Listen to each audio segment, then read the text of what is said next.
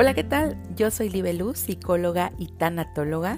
Te invito a escuchar El arte de soltar, el podcast donde hablo de temas relacionados con el duelo, desarrollo personal y pareja. Les comparto herramientas y consejos que nos sirven para trabajar en nosotros mismos y potenciar una vida positiva y sana. Empecemos. Las falsas creencias sobre nosotros mismos después de haber pasado por algunas experiencias desagradables son las que hacen que nuestra valía como persona caiga, o sea, que nuestra autoestima se vea afectada. Y es muy importante tener una buena autoestima, ya que esta nos ayuda a aceptar mejor los cambios y a desarrollar la resiliencia. Nos permite saber cuáles son nuestras fortalezas y puntos a mejorar. Por eso, en el episodio de hoy, en tu programa El arte de soltar, te daré 10 consejos para que eleves tu autoestima de manera inmediata. Bienvenidos.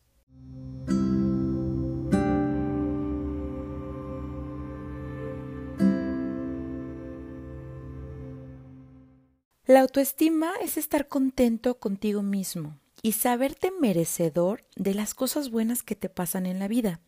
Es el conjunto de creencias, percepciones, evaluaciones y pensamientos que tenemos acerca de nosotros mismos, la valoración que realizamos basándonos en nuestras experiencias. Muchas personas se preguntan si hay alguna manera de mejorar su propia autoestima. Obviamente no existe ninguna poción mágica sino que debemos tomar conciencia de que solo cada persona puede mejorar en este sentido a base de constancia. A continuación te platicaré 10 cosas que deberías hacer para que tengas una mejor autoestima. Número 1. No te castigues por tus errores. Tenemos que ser realistas tanto con nuestras virtudes como con nuestros defectos. No somos perfectos, pero la intención no es serlo. El objetivo es ser feliz, así que para lograrlo debemos aceptar las cosas que no hacemos tan bien y aprender de ello. Trátate con cariño. Seguro has hecho lo mejor que podías en ese momento. Una decisión equivocada no ha sido con mala intención. Así que perdónate, sé comprensivo contigo para evitar errores futuros. Y por supuesto, no le restes importancia a las cosas que sabes hacer bien. Mejor valóralas como se merecen. Vamos a observar y ser conscientes de lo bueno que tenemos, de lo bueno que somos y de lo bueno que hacemos. Número 2. Empieza a pensar en positivo. Cambia tus pensamientos, el no puedo, por voy a intentarlo. El voy a tener éxito y me va a ir bien. Parece un tópico, pero forzarse un poco a mirar las cosas buenas de la vida nos puede ayudar a salir de la dinámica negativa. Si nos damos cuenta de que tenemos muchas cosas a valorar, es más fácil que salgamos del punto negativo. Reconoce y mire el lado positivo de tus errores. Cometerlos no está mal. Lo importante es aprender de ellos. Somos humanos y reconocer nuestros errores es una muestra de madurez y de autoestima. Número 3. Ponte metas realistas. Sí, metas que puedas cumplir, metas a las cuales sea relativamente fácil llegar, poco a poco las puedes aumentar y verás que paso a paso estarás consiguiendo lo que te propones. Y si fracasas, aprende de ello sin culparte de tus errores, ya que fallar es una manera de saber cómo hacerlo de manera distinta la siguiente vez. Atrévete a afrontar retos.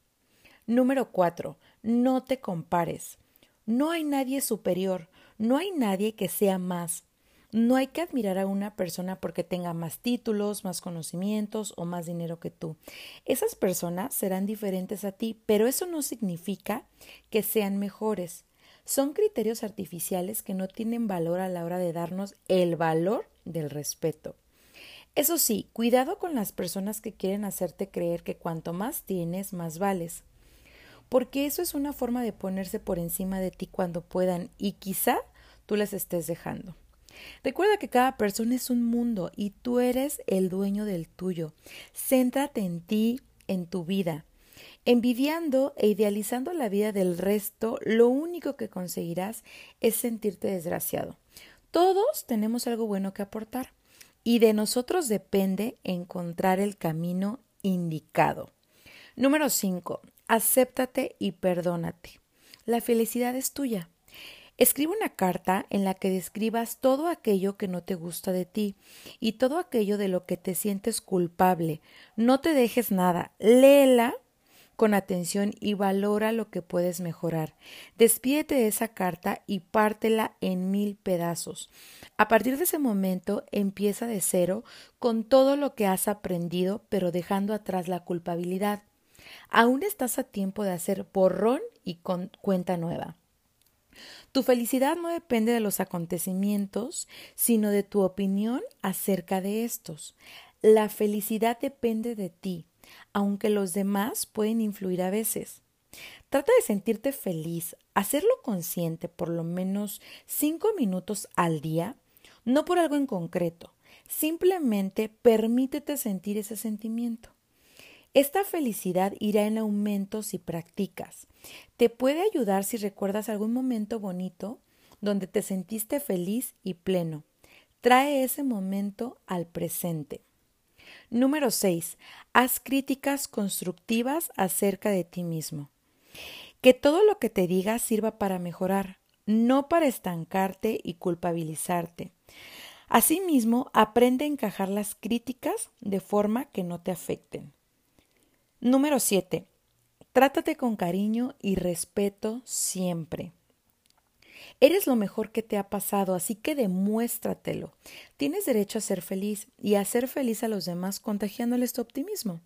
Acéptate aquí y ahora. Todos tenemos la exigencia del futuro. Tal vez pensamos, pues hiciera esto o aquello me iría mejor. O sería una persona estupenda si lograra esto y me pusiera a hacer aquello. Estas son frases basadas en un futuro que todavía no ha llegado y que nos impide aceptarnos aquí y ahora. Estas frases siempre posponen nuestra autoaceptación. La respuesta para aceptarse no está en el futuro, está aquí en este momento. 8. Regálate tiempo. Haz actividades que te hagan feliz. Es la mejor manera de encontrarse con uno mismo y desarrollar tus habilidades sin prisa pero sin pausa. Mímate todos los días. Las exigencias diarias nos alejan de nuestra vida. Reserva media hora todos los días para ti, para hacer lo que tú quieras que te proporcione placer o satisfacción personal. Tómate tiempo todos los días para hacer algo que realmente te guste, como leer un capítulo de tu libro favorito, dar un paseo, hacer ejercicio, lo que sea que te guste. Número 9. Aprende a decir no. Empieza a trabajar tus límites. Aprende a decir no cuando haya algo que no quieras hacer cuando no te convenza o no te guste. Porque si no pones tus límites, los demás te impondrán los suyos, y eso acabará por hacerte sentir mal.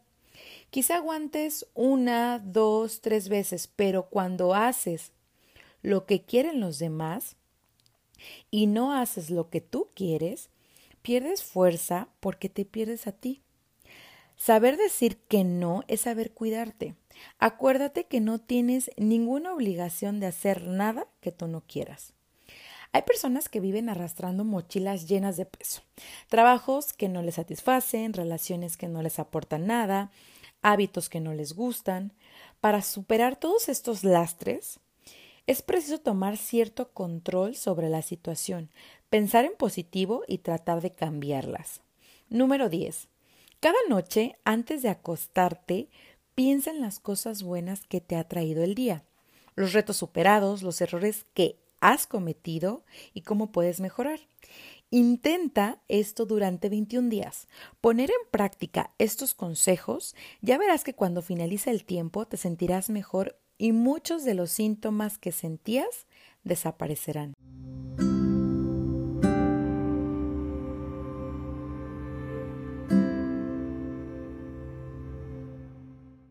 Recuerda, hay una única persona capaz de cambiar tu vida y esa persona eres tú.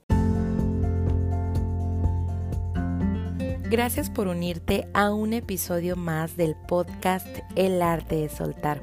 Espero que lo hayas disfrutado y sobre todo te haya aportado algo.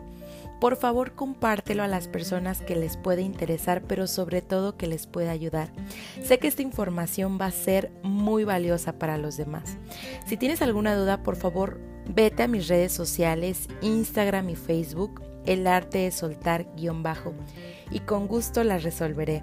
Te mando un fuerte abrazo y nos vemos la próxima semana en otro episodio más aquí en tu programa, El arte de soltar. Hasta la próxima.